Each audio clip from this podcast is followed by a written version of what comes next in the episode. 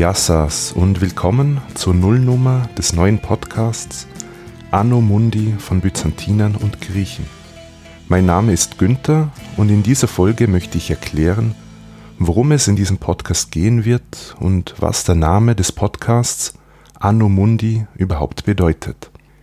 Im Anschluss werde ich, quasi als thematischer Einstieg, in groben Zügen darlegen, was es mit dem Byzantinischen Reich auf sich hat. Wie der Titel schon verrät, wird es in Anno Mundi um Byzanz und um Griechenland gehen. Nun, wie bin ich auf die Idee gekommen, dieses Projekt zu starten? Erstens, ich habe selbst Byzantinistik und Neokrezistik an der Universität Wien studiert, weshalb mich dieses Themenfeld sehr interessiert. Und zweitens höre ich gerne Podcasts. So habe ich immer wieder mal nachgeschaut, was es für Podcast-Projekte zur byzantinischen oder zur neugriechischen Geschichte gibt. Für das antike Griechenland liegt bereits ein größeres Angebot vor. Aber zum byzantinischen Reich und zum neueren Griechenland bin ich nicht fündig geworden. Zumindest nicht im deutschsprachigen Raum. Auf Englisch gibt es ja das eine oder andere Angebot. Da ich aber der Meinung bin, dass man bei uns im deutschen Sprachraum und generell in Westeuropa viel zu wenig über das östliche Mittelalter und Südosteuropa in der Neuzeit weiß, habe ich mir gedacht, ich muss selbst etwas auf die Beine stellen, um mehr Leuten diesen spannenden Bereich der Geschichte näher zu bringen. Der Podcast Anno Mundi wird generell einen sehr großen Zeitraum abdecken.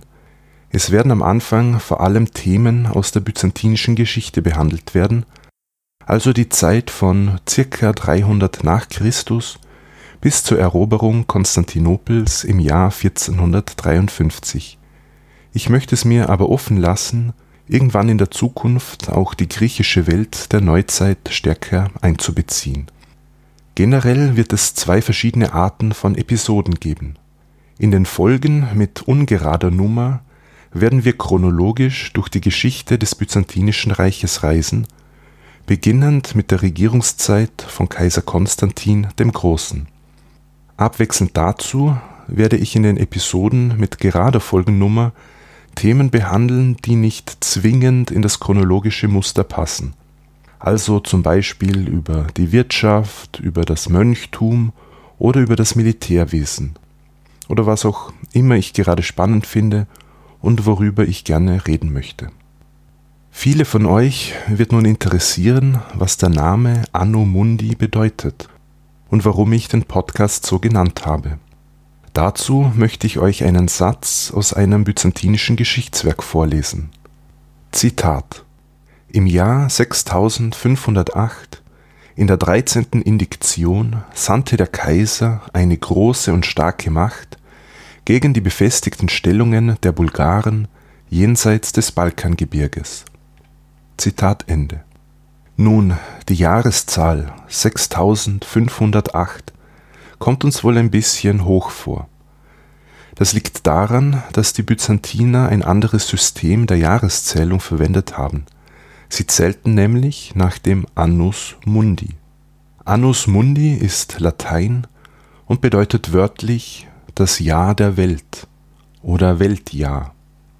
Anno Mundi heißt also so viel wie im Jahr seit der Erschaffung der Welt und wird meistens mit AM abgekürzt. Heutzutage hat sich weltweit die Jahreszählung seit Christi Geburt durchgesetzt, auf Latein Anno Domini, also im Jahr des Herrn.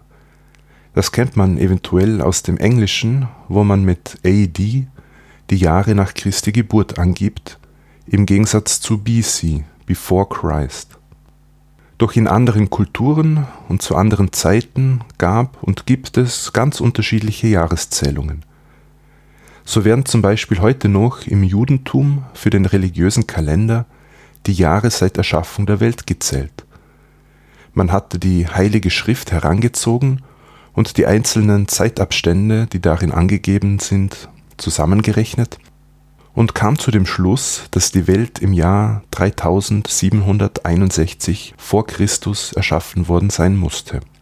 Und auch die Byzantiner unternahmen den Versuch zu errechnen, wann die Schöpfungsgeschichte stattgefunden hatte. Sie kamen auf den 1. September 5509 vor Christus. Zum Zeitpunkt der Aufnahme dieser Podcast-Folge ist November 2019. Das wäre das Jahr 7528 Anno Mundi. Oder, um zu dem Beispiel zurückzukehren, das ich vorgelesen habe, 6508 Anno Mundi war das Jahr 1000 nach Christus, als der byzantinische Kaiser militärisch gegen die Bulgaren vorgehen ließ. Diese Zählweise setzte sich mit der Zeit im byzantinischen Raum allgemein durch und wurde etwa zur Datierung von Urkunden verwendet. Auch andere orthodoxe Länder übernahmen dieses System und führten es auch nach dem Untergang des Byzantinischen Reiches fort. Russland etwa bis 1700, das Patriarchat in Konstantinopel bis 1728. Ansonsten basierte der byzantinische Kalender auf dem julianischen Kalender. Es gab also zwölf Monate und alle vier Jahre einen Schalttag. Das Jahr begann in Byzanz allerdings am 1. September und nicht wie bei uns am 1. Januar. Neben diesem Anno Mundi gab es in byzantinischer Zeit noch eine weitere wichtige Jahreszählung, die auch in dem von mir vorgelesenen Beispiel vorkommt, nämlich die sogenannte Indiktion, von lateinisch indictio, Ansage, Ankündigung. Diese Indiktion geht zurück auf die Zeit Konstantins des Großen, der im Jahr 312 einen 15-jährigen Steuerzyklus eingeführt hat das heißt, die Höhe der Steuern wurde alle 15 Jahre neu festgelegt und ab da zählte man die Jahre durch. Erste Indiktion, zweite Indiktion, dritte Indiktion bis zur 15. Indiktion und im Folgejahr springt man wieder auf die erste Indiktion. Wenn man jetzt nur die Indiktion als Jahresangabe hat, kann die Datierung unter Umständen etwas schwieriger werden und man ist froh, wenn man noch andere Anhaltspunkte hat eventuell aus dem Inhalt des Textes, oder wenn eine Angabe nach Anno Mundi dabei steht, dann lässt sich eine Textstelle ganz einfach auf das Jahr genau datieren. Neben diesen beiden Zählsystemen, Anno Mundi und Indiktion, gab es natürlich weiterhin die Möglichkeit, nach den Herrscherjahren des regierenden Kaisers zu zählen. Wir haben jetzt also geklärt, was es mit dem Podcastnamen auf sich hat.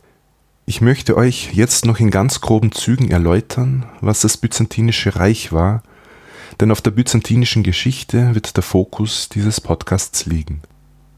Sowohl der Beginn als auch das Ende der byzantinischen Geschichte haben etwas mit der Hauptstadt zu tun. Der römische Kaiser Konstantin der Große gab im Jahr 324 nach Christus den Auftrag, an jener Stelle, an der die kleine Stadt Byzantion lag, eine neue Residenzstadt zu errichten. Man weihte sie im Jahr 330 feierlich ein und gab ihr den Namen Konstantinopel oder auf Griechisch Konstantinopolis. Das bedeutet Stadt des Konstantin. Als weiterer Name war bald Nea Romi, neues Rom, in Umlauf, was den Anspruch unterstreicht, dass es sich hier um die neue Hauptstadt des römischen Reiches handelte noch im vierten Jahrhundert, genauer gesagt im Jahr 395, erfolgte die endgültige Teilung des römischen Reiches in einen lateinisch dominierten Westen und einen griechisch dominierten Osten. Wie man im Geschichteunterricht lernt, erlosch 476 das Weströmische Reich. Ostrom sollte aber noch circa ein Jahrtausend lang weiter existieren also quasi über den gesamten Zeitraum, der als Mittelalter bezeichnet wird. Schließlich wurde am 29. Mai 1453 Konstantinopel von den Osmanen unter Sultan Mechmed II. erobert, wodurch das oströmische Byzantinische Reich aufhörte zu existieren.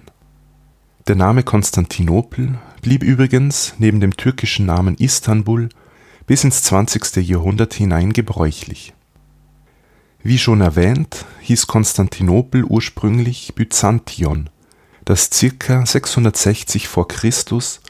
als eine Kolonie der griechischen Stadt Megara gegründet worden war.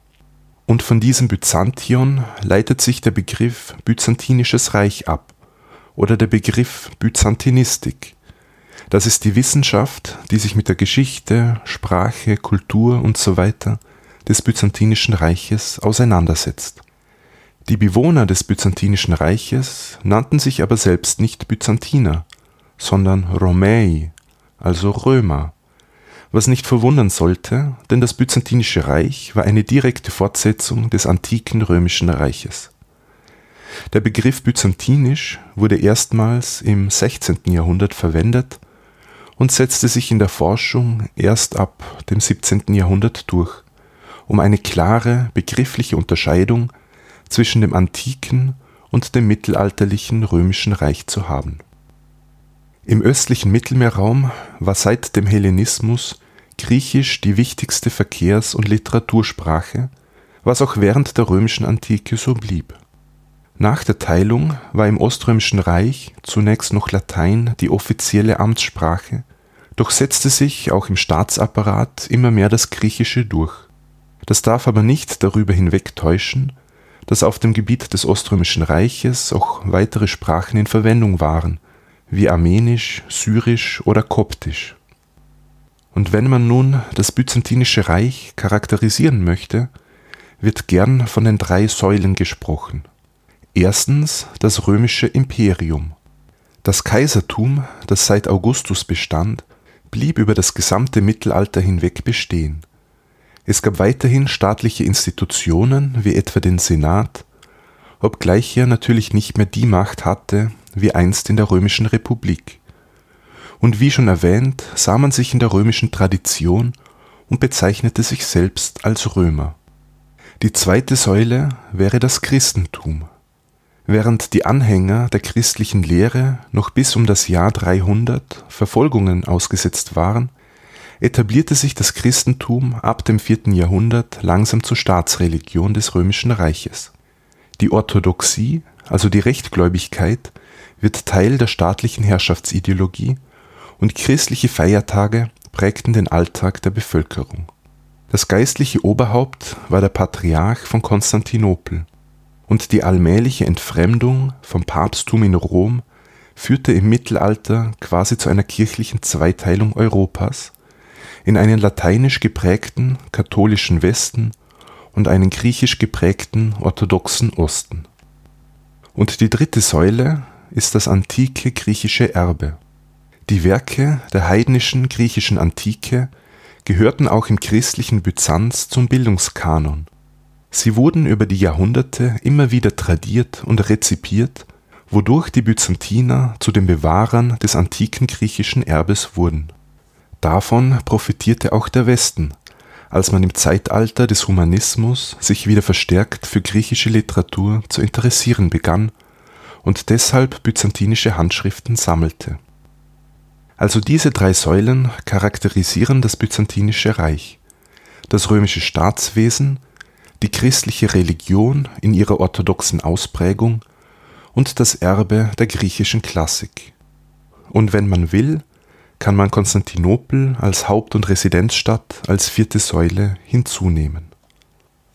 Die geografische Ausdehnung des römisch-byzantinischen Reiches änderte sich im Laufe seiner tausendjährigen Geschichte ständig. Aber doch kann man so etwas wie ein Kerngebiet ausmachen, das umfasste die südliche Balkanhalbinsel, die Ägäisinseln und Kleinasien, aber auch Teile Süditaliens waren lange Zeit byzantinisch. In der frühbyzantinischen Zeit bis zur arabischen Expansion im 7. Jahrhundert gehörten auch Syrien, Palästina, Ägypten und die Provinz Afrika, also etwa das heutige Tunesien, zum Oströmischen Reich die größte Ausdehnung hatte das Byzantinische Reich im 6. Jahrhundert unter Kaiser Justinian I., nachdem große Gebiete des ehemaligen Weströmischen Reiches erobert werden konnten. Ein weiterer Höhepunkt war circa um das Jahr 1000 zur Zeit des Kaisers Basilios II. Auf lange Sicht gesehen schrumpfte das Reich allerdings so bestand es in spätbyzantinischer Zeit nur noch aus der Stadt Konstantinopel mit seinem Hinterland und ein paar Gebieten im heutigen Griechenland.